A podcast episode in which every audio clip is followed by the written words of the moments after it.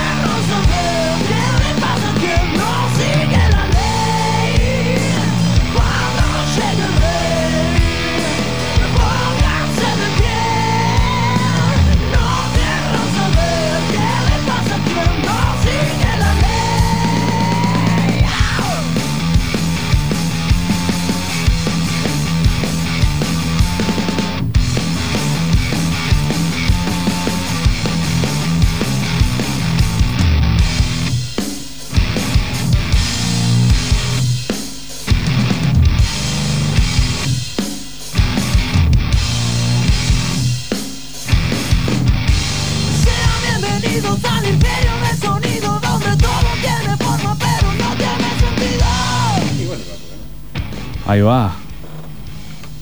Bueno, regresamos aquí a Duyas Radio Show. 18.48 de la tarde. Está ahí con la el, hora. Con el HTH, ¿viste? Se arroba un poquito, ¿viste? Cuando no sabe qué decir. Estamos con Javier Javo Vinagre. ¿Es tu apellido Vinagre? Efectivamente.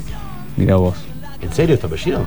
Yo pensé que te habías de. Tenés tío, tres preguntas nomás. Para mí tomaron una decisión ahí con tu hermano y dijeron, bueno, ponemos vinagre ahí en el Facebook para hacernos poronga, pero no. No, no, te muestro el documento.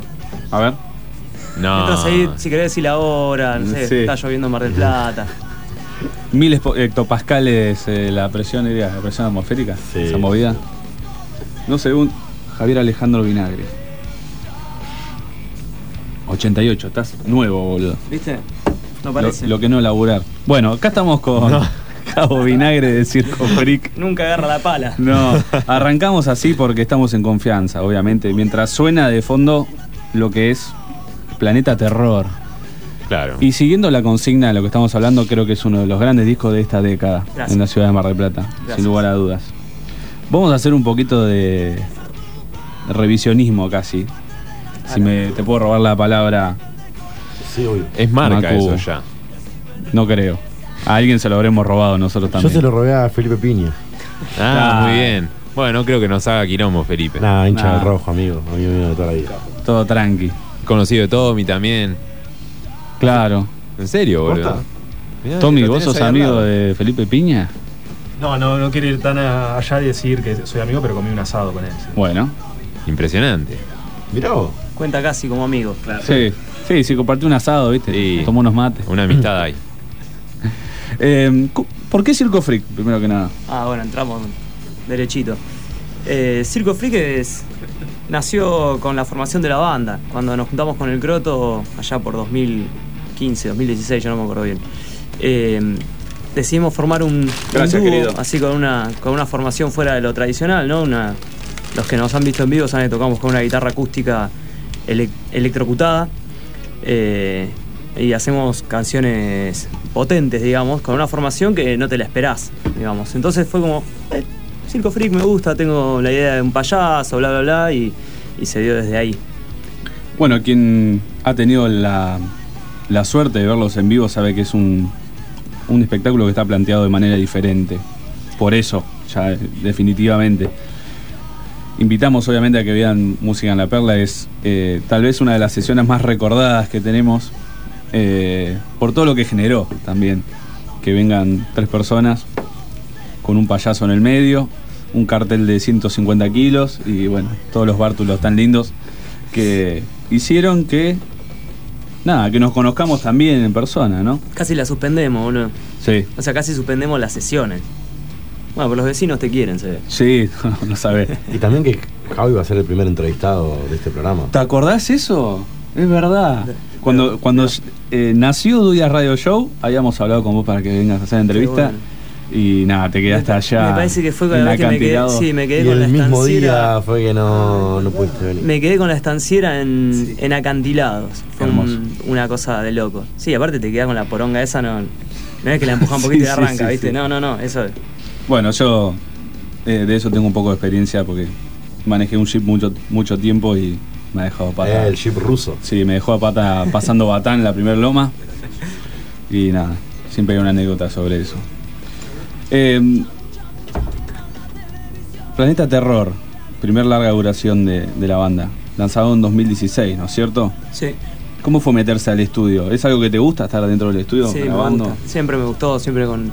Siempre es el- el- uno de los momentos más lindos como banda, el, el estar ahí eh, documentando, eh, convirtiendo, convirtiendo en algo que es para siempre las ideas que vos sacaste de tu cabeza eh, tocando la guitarra en tu pieza. O sea, el, estudio es perpetuar todo ese momento que pasa, todos esos momentos que pasaste en un solo momento que transcurre durante un ratito y queda para siempre. Eso ¿Con- es, eso es ¿Con muy qué lindo. te quedas mejor? ¿Tipo con Circo Freak en vivo o en el estudio? ¿Cuál, crees que es la mejor, digamos, la mejor cara de Circo Freak?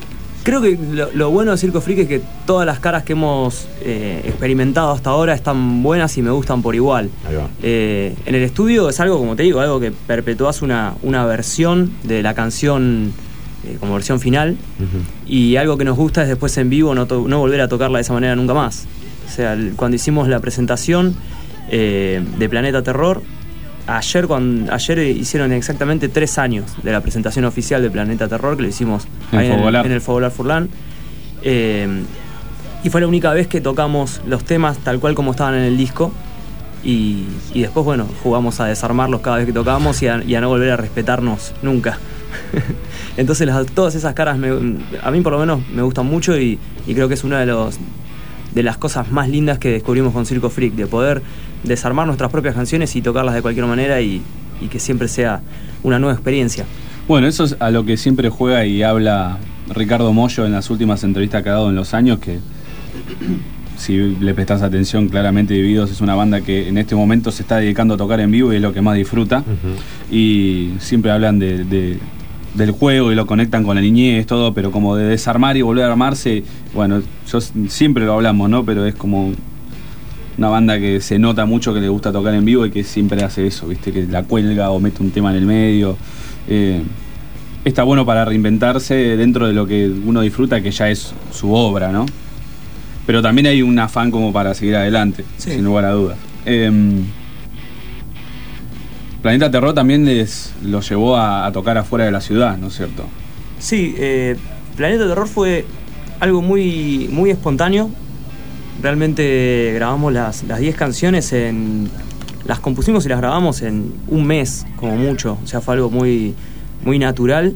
Y salir a tocar eso fue también eh, pasar mucho tiempo eh, encontrándonos con esas, con esas canciones y conociéndolas hasta el punto de tocarlas de una manera que, eh, que era, no sé, era recordar ese momento de estudio como el nacimiento de canciones que después fueron madurando y que fueron madurando a lo largo de un montón de kilómetros de viaje, eh, en un montón de condiciones, a veces muy buenas, a veces muy chotas, que viaja con una banda, eh, sabe lo que es el tener que cargar eh, equipos arriba de un auto y salir hacia donde sea, como sea. Eh, por suerte siempre con Circo Freak contamos con, con Mati Feldman, el genio de producciones, que él realmente nos ha facilitado y muchísimo, muchísimo la tarea de viajar, que es, que si no estás organizado es muy estresante y, y es muy desgastante. Eh, y hemos recorrido más de 20.000 kilómetros con él. Uf. Eh, entonces cuando, cuando veníamos, me acuerdo uno de los últimos viajes que hicimos, veníamos contando los kilómetros, o sea, teníamos anotado y todo y veníamos charlando sobre los kilómetros que habíamos hecho y, y te dejan un montón de experiencias, un montón de gente que conoces, un montón de lugares, Eh, no solo lugares donde tocas, sino lugares donde pasás la tarde antes de tocar. Eh, hemos tocado en lugares increíbles como, no sé, la previa del Rock en Varadero. Eh, Esa, esa esa fue un- eso Una fue locura. hermoso, fue hermoso. Y después hemos tocado en Gualeguaychú para dos personas, que eran la banda invitada, que era tres personas la banda invitada. o sea que uno no llegó ni siquiera, Sí, se, fue después de tocar, sí, digamos, sí. claro, una cosa así. Pero siempre mantuvimos el- la energía, ¿no? De ir a, a donde sea que estuviéramos y no importa las condiciones que había, había veces que tocábamos en lugares con técnicas increíbles y al otro día estábamos tocando en un lugar que no teníamos un puto retorno. Y bueno, lo disfrutábamos de la misma manera y bueno, la gente con la que hemos compartido eso nos ha llevado a, a lo largo de todo este tiempo de viaje crecer un montón y aprender muchísimo. Eso es Y el- hermoso. Y el tema del despegue del show. Sí. O sea, cuando había poca gente, que vos decías que, bueno, que tocaron para dos, para tres personas. Sí. ¿Era siempre el mismo? Sí, obvio. O sea, siempre encontramos la forma de divertirnos. Ahí va. A ver, hay, hay viajes en los que hemos eh, en los que hemos tenido la participación de Mala Leche. Él ha venido, no sé, a Córdoba, eh, ha venido a Paraná. a- Paraná es un lugar que nos gusta mucho y, y que el payaso realmente es muy, es muy querido, creo que más querido que nosotros. Eh, pero siempre encontramos la forma de, de- de dar un buen show porque esa persona que está, que está ahí, sean dos, sean 10, sean 100, sean 1000, están ahí para, para verte a vos. Entonces vos no podés eh, entregarles menos que en otro lugar donde hay más gente. Claro. O sea, sean dos personas, sean 100, es lo mismo. O sea, esa gente está yendo a verte a vos tocando tus canciones en, no sé, a, a mil kilómetros de tu casa.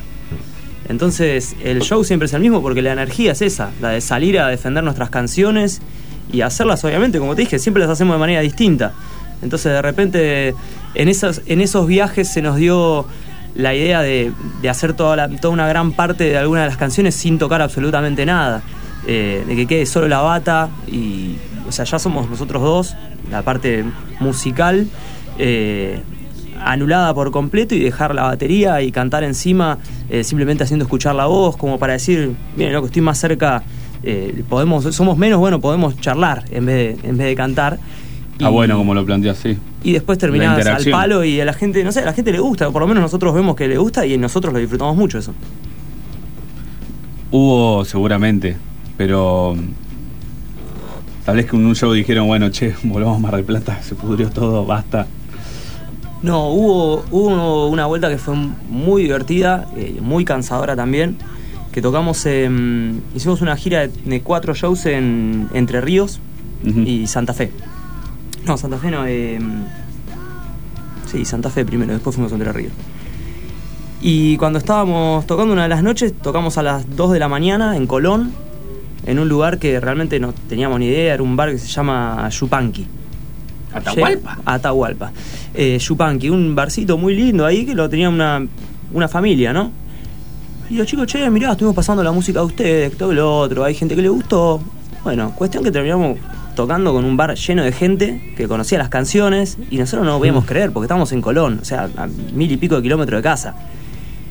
Terminamos de tocar ahí a las 3 de la mañana y teníamos que cargar todo e irnos hasta eh, Concepción del Uruguay a tocar en Luis Antro, que es otro bar. Llegamos a Concepción del Uruguay, no sé, a las 5 de la mañana, entre una cosa y otra. Y llegamos y ya había terminado la banda que, que tocaba antes que nosotros y había algo de gente, pero era un cachivache, o sea, era una cosa que- no sé, era una especie, era una especie de Nevermind en, en Concepción del Uruguay. Y estábamos tocando y realmente no podíamos más. O sea, habíamos viajado, habíamos hecho un kilo. Ese, ese viaje tuvimos un inconveniente, casi no podemos hacerlo porque se nos rompió la camioneta saliendo de Mar del Plata. eh, y tuvimos que esperar a que se haga la hora para alquilar un auto y salir de gira. O sea, con todo el gasto que eso conlleva y todo, pero nosotros estábamos comprometidos con, con gente de allá para hacer cuatro shows, lugares donde parar, eh, Sí, sí, toda la armado. movida, no podíamos Sí, dejarlos tirados. Y calculá que en el viaje de ida nos comimos las tres pepas en el Mundial. Contra, Oh. contra Croacia fue que nos Sí, comimos sí. tres. Bueno, eso lo escuchamos en el auto nosotros. Viajando, odiados obviamente, y, y fue esas giras que en principio decíamos, loco, no puede ser que estemos viajando así, la vamos a pasar para el orto. Y sin embargo, después ese día que salimos de tocar el segundo show, muertos, cansadísimos, cagados de frío, y todo fue lo disfrutamos como locos. En ningún momento eh, se nos ocurrió la idea de no, o sea, de volvernos, decir, no, no, basta. No, la idea era, che, dale, vamos, vamos, estamos haciendo lo que nos gusta. ¿Qué te puedes quejar? No, vale. No, bien, me gusta eso que, que lo tengan súper en claro. Em,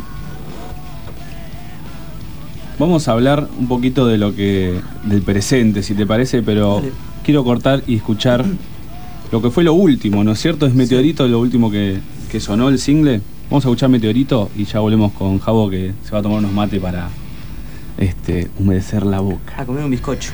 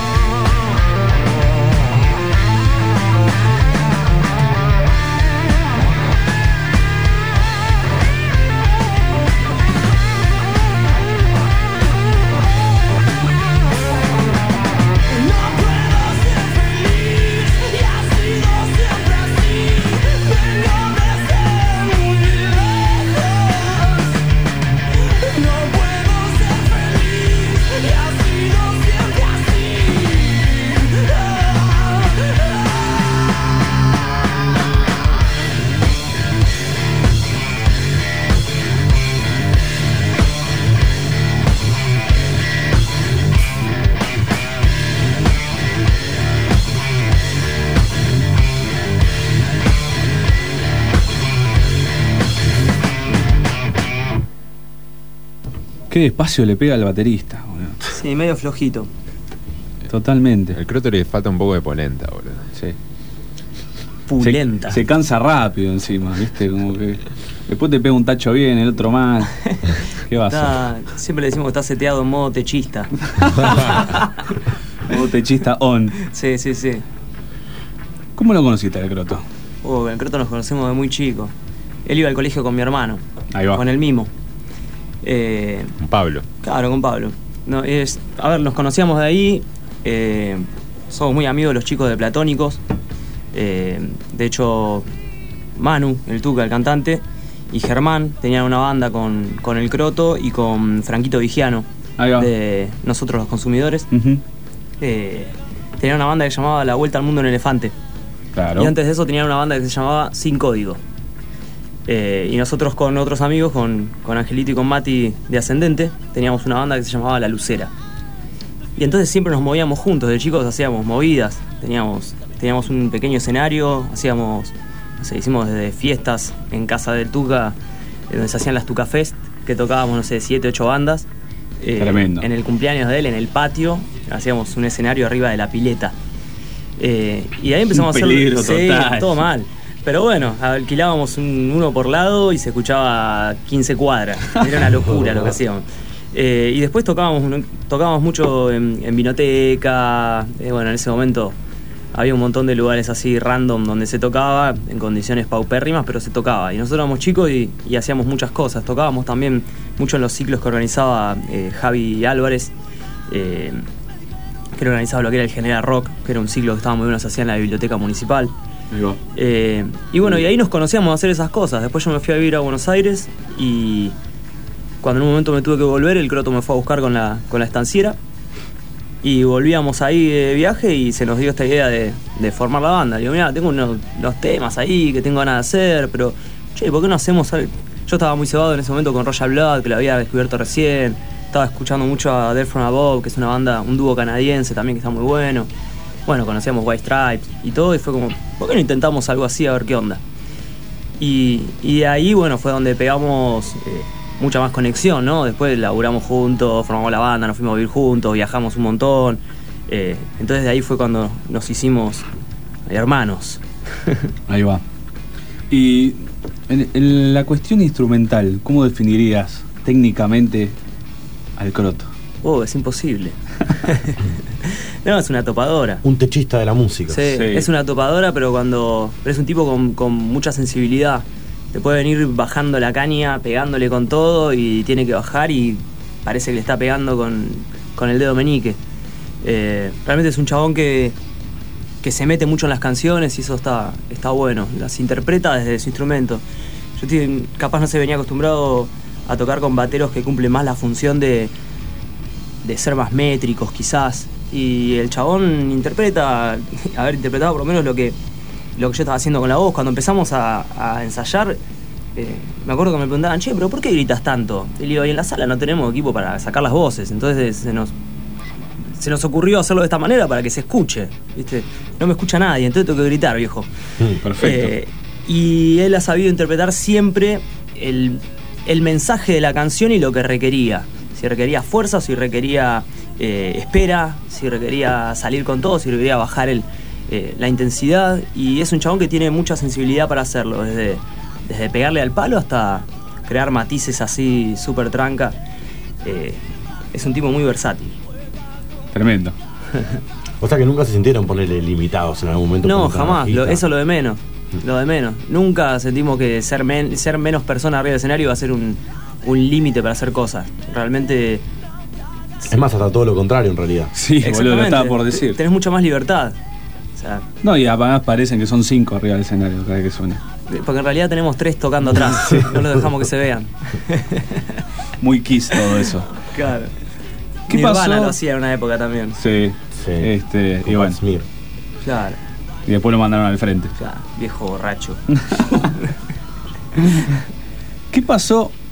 Creo que hubo como un poco de conmoción esta semana en las redes sociales porque Circo Freak eh, subió un pequeño videíto con una música ahí muy tétrica de fondo y algo medio me hizo acordar a los pequeños video- a los viejos videojuegos ahí 8 bits Se te habrá escapado lo de viejo, porque yo lo jugaba. No. Y bueno, boludo, 34 millones. Es complicado. Bueno, tengo 31, todavía estamos bien. Nah. Pero, ¿qué, qué es eso? ¿Qué, qué subiste? ¿Qué, qué? Em, ¿Fuiste vos? sí, sí, señor. Ahí va. Eh, fue la idea de, de hacer un poquito de quilombo, aparecer. Hemos tenido un año en el que nos escondimos un poco. Veníamos realmente de, de una seguidilla muy larga con circo, veníamos sin parar. Eh, mucho tiempo también sin sacar material nuevo. Lo, que, lo último que habíamos sacado ya tenía un año y pico, que era eh, Meteorito. Meteorito había puesto fin al ciclo Planeta Terror. Me gusta, siempre me gustó esa cuestión de hacerlo conceptualmente. ¿no? Todo lo que, lo que sea el mensaje de Circo, de Circo Freak está pensado de manera conceptual. Planeta Terror escribía un planeta, que es el planeta en el que vivimos, le pusimos otro nombre como para caretearla un poco.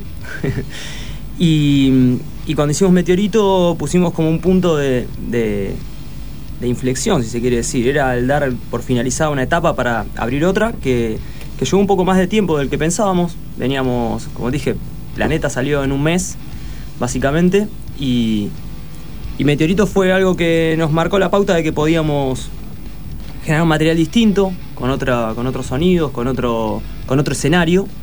Eh, y a lo largo de este tiempo en que no sacamos material y nos guardamos un poco a, reprogramar y a hacer cosas, a ver, a hacer lo que hacemos. No dejamos de ser artistas haciendo, generando obras que necesitan de tiempo para, para madurar. A veces son más rápidas que otras. Y en este caso decidimos tomarnos ese descanso y ese impas para poder eh, llegar a entregar lo que queríamos decir. Y, hacía rato que venía con muchas ganas de hacer un, un material conceptual, pero salir del terror para meterme como más de lleno en la ciencia ficción, que tiene también ese, ese tinte de terror que siempre me gusta, eh, así como Ray Bradbury. Eh, en ese Sí, sí, Crónicas Marcianas. Exactamente, bueno, Crónicas Marcianas es básicamente mi... como- tendría que, habría que quemar la Biblia y poner Crónicas Marcianas para, para todos. Eh, y bueno, la rebelión de las máquinas es el resultado de todo este tiempo de trabajo eh, y está es un EP que está conformado por dos canciones y si ven el tráiler una y otra vez van a encontrar un montón de referencias que van a abrirles eh, pequeñas puertitas para que puedan, en- por lo menos a quien le interese, ¿no? Eh, meterse a, a ver de qué hablan las canciones y en qué están inspiradas eh, o, o a qué hacen referencia. Lo que hicimos ayer fue presentar un tráiler con un montón de pistas para que la gente empiece a buscar a ver de qué se trata lo que estamos por sacar. Me gusta ese juego de intriga y, de- y eso de. Tal vez que le estás tirando toda la información, pero no, cuesta verla o ahora directamente no la querés ahora ver. lo vas a ir a ver de otra manera. Sí, Vas sí, a ir a ahora- ver el tráiler de otra manera. Ahora que lo decís, también lo pienso de ese lado. Y tuvo mucha repercusión, eso estuvo muy piola. Lo compartió mucha gente, por lo menos que, que nosotros este, tenemos en común en las redes sociales. Sí, me sorprendió mucho. ¿Te sorprendió? Sí, sí, me sorprendió mal. Es sí, que- porque uno sabe que hay, que hay algunas, no sé, los amigos que comparten lo que uno hace, siempre. Eso, uno cuando ve que un amigo saca material, lo comparte.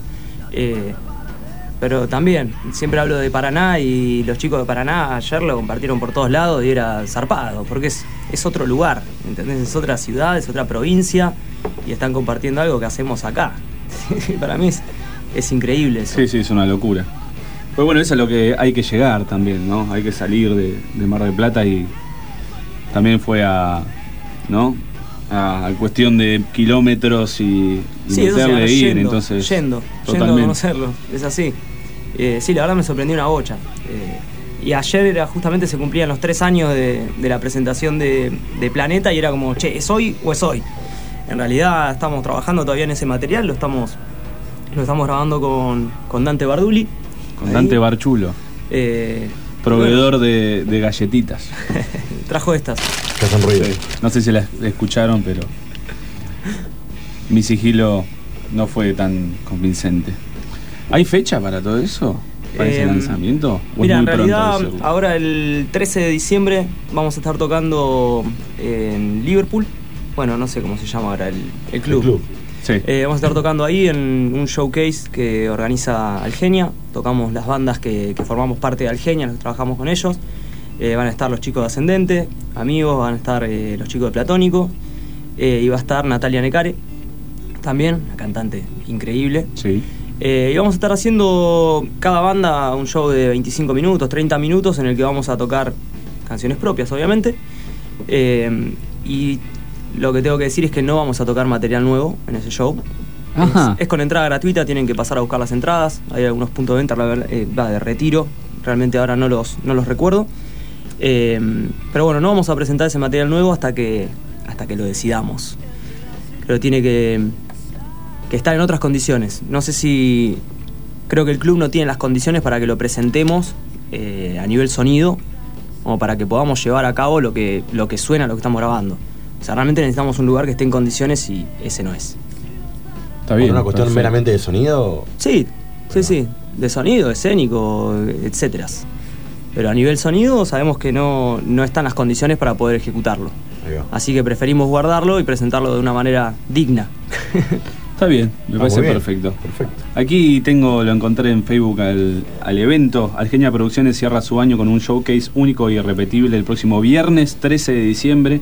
Obviamente la semana que viene vamos a estar charlando un poquito más sobre eso en la nueva agenda del próximo lunes. Será a las 21 horas en el Club Córdoba 2253. Circo Freak, Platónicos, Ascendente, Natalia, Necare e invitades. La entrada es gratuita y podrán retirarlas en Musical House, Lulo Esquina Jujuy. Sí. Sí. Jujuy. Eh, en BPM, UMS 3096 y Esquina bueno, Avellaneda. Ahí está, Esquina Avellaneda. Y charlando obviamente con las bandas, la capacidad obviamente es limitada.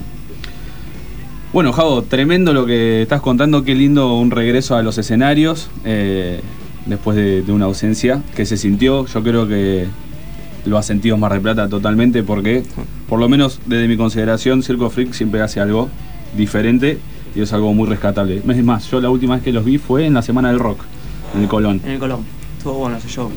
que le diste la viola al, al payaso un ratito. Y a veces, a veces se la presto. A veces se la presto, como para que haga algo más, viste, que se divierta un poco. Parece perfecto. Em, estábamos diciendo al principio de la entrevista que, bueno, ya estamos cerrando esta década, la década del 10, si así se puede decir. Y, bueno, la consigna que tenemos en las redes sociales es cuál es el mejor disco o el disco de la preferencia de cualquiera, ¿no? De lo, de lo que fue estos 10 años en la ciudad de Mar del Plata. ¿Te animás a tirar alguno? Es muy difícil. Hay un montón. En Mar del Plata se hicieron una bocha de discos zarpados. Y, es- y está bueno traerlos este, nuevamente a la luz, aunque sea por, viste, por un tiempo para, nada, para reciclarlo también. Sí, sí. Yo, lo que pienso uno- es de los finales, por ejemplo. Sí. Pero de los principios de- del 2010, a mí me cuesta un poco. Y es difícil. Yo creo que uno de los, de los discos que mejor, por lo menos a nivel composición y, y a nivel canciones, dijo que me gusta mucho es el, el último de Exiliado, La vida en la muerte. Es un discazo, suena, suena las violas suenan increíble. Eh, lo digo un poco siendo amigos de ellos, ¿no? Obviamente. Eh, pero también tenés los discos de científicos que sacan un discazo atrás de otro. Sí. Eh, tenemos la suerte de tener un montón un montón de artistas que hacen cosas zarpadas. No, me, no, no puedo arriesgarme a decir uno porque realmente hay un, hay un montón. Bueno, pero ya diste tu opinión por lo menos para tirar algo, ¿viste? Sí, sí, sí. sí. Obviamente eh, es medio inabarcable, pero la idea es, es eso, ¿viste? Buscar interacción y también... eh, y yo creo que, que tengan su igualmente espacio. me la juego por Gorilofrenia. Ahí va. Ahí va. Creo que ese es un, Totalmente. un gran disco. Quizás hasta, hasta medio tirado abajo por ellos mismos, por, el, por cómo suena. Y a mí me parece increíble cómo suena. Eh, es una cuestión de concepto. O sea, no- no- a ver, hay discos de Zeppelin que suenan para el orto y sin embargo no vas a decir que suena mal. Sí, depende cómo lo, cómo lo escuchás y cómo te levantaste ese día también. ¿no? Pero está bueno, está bueno lo que estás diciendo. Bueno, Javo, muchísimas gracias No, por gracias venir. a ustedes. Como te dije ayer en el mensaje que casi llorás. No, tremendo. Está buenísimo que nos inviten, bueno, que inviten a los artistas locales a, a hablar de lo que hacemos. O sea, hacemos música, hacemos canciones y tenemos un, gente que nos invita a hablar de eso. Y eso lo agradezco. bueno, eh, que sea la primera de muchas y traerlo al croto algún día. Lo voy a traer la próxima. Mando Sí. saludos, le mandamos saludos a David, está escuchando. La calidad suena todo el día en la casa del Croto. Lo sé, lo sé, hemos hablado. Este, ¿El Croto no había poco. prometido algo? Sí, El Croto prometió algo, sí, sí, sí. Una vez que no sé qué hablamos al respecto y enseguida saltó como. Como sal- leche saltó la ficha, sí, Sí. sí, sí, sí. algo tiene que ver ¿Qué con una, no? in- innumerables costillas de un animal muerto. Claro. Al fuego. Sí, sí. Ah, sí, un asado, básicamente. Eh, ya escuchaste, Croto. Eh, Creo que acá se, se avecina. se avecina ese asadito. Se atormenta. Totalmente. Se atormenta un asadito. Estamos aquí en Duyas Radio Show. Tenemos otra entrevista que va a estar muy piola. Están los chicos de esas naves espaciales aquí afuera del, del estudio. Este, y vamos a charlar un poquito sobre sus lanzamientos y la historia de la banda, obviamente. Quédense aquí en KLA. Ya volvemos.